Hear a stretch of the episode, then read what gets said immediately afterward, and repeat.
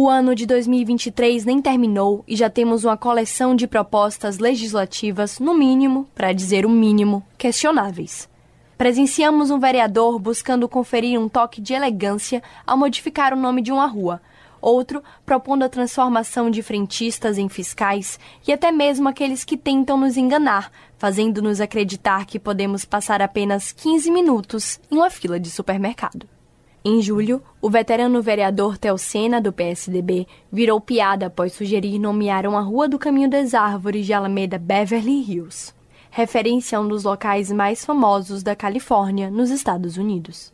No repórter Metrópole, Telcina lamentou que a proposta não tenha caído nas graças do povo e justificou o projeto. A explicação é muito simples. Um amigo, ele mora na Alameda dos Catabas e que sugeriu que ele é presidente da Associação de Moradores, me encaminhou esse projeto. Ele, inclusive, escreveu mais ou menos o que, é que ele queria e deu a sugestão de Beverly Hills. Eu agora estou dizendo que eu sou o garoto de Beverly Hills, estão falando. O médico e comentarista da Rádio Metrópole, Francisco Ora, vê um complexo de vira-lata nessa atitude da classe média de Salvador, que atribui nomes estrangeiros a estruturas da cidade. Se Telcena não conseguiu mudar o nome da rua no Caminho das Árvores, o vereador Alberto Braga, do Republicanos, conseguiu homenagear o ex-presidente do Vitória, Luiz Martins Catarino Gordilho, ao designar o nome dele para uma rua na Graça à Rádio Metrópole, o presidente da Câmara de Vereadores, Carlos Muniz, do PSDB, criticou as propostas que visam alterar os nomes de ruas. Eu chamo a atenção dos vereadores para esse tipo de projeto. Só que, como você disse, eu não posso ir de encontro à maioria. Eu nunca mudei o nome de rua. certo? Primeiro, porque eu sei que a dificuldade de que as pessoas vão ter quando você muda o nome de rua, principalmente uma pessoa quando mora naquela localidade durante 40 anos.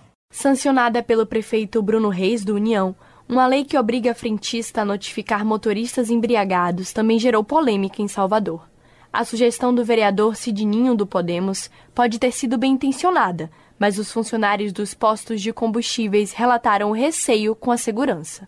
Afinal, se o motorista não respeitou uma ordem de sobriedade que preza pela vida dele, por que iria acatar o pedido de um frentista?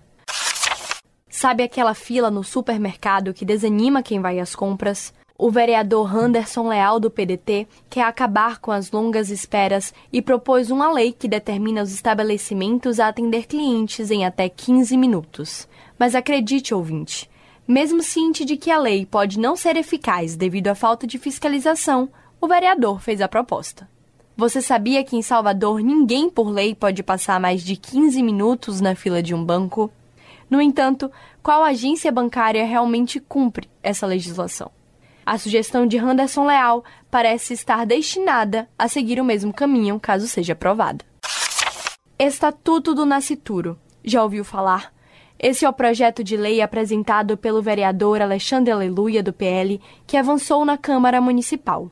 Entre outros pontos, a matéria, se aprovada, vai obrigar servidores municipais a denunciarem gestantes que desejam abortar.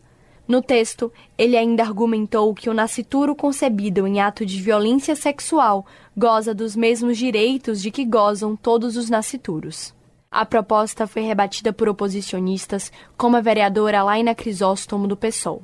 Ela criticou que não descriminalizar o aborto é uma necropolítica racista e perversa contra os corpos de mulheres. Aos representantes do povo de Salvador não têm faltado propostas, mirabolantes ou não. No entanto, quais delas são verdadeiramente eficazes e capazes de impactar positivamente na vida das pessoas? Texto de Júlia Lordelo e Rodrigo Daniel Silva. Júlia Lordelo para a Metrópole.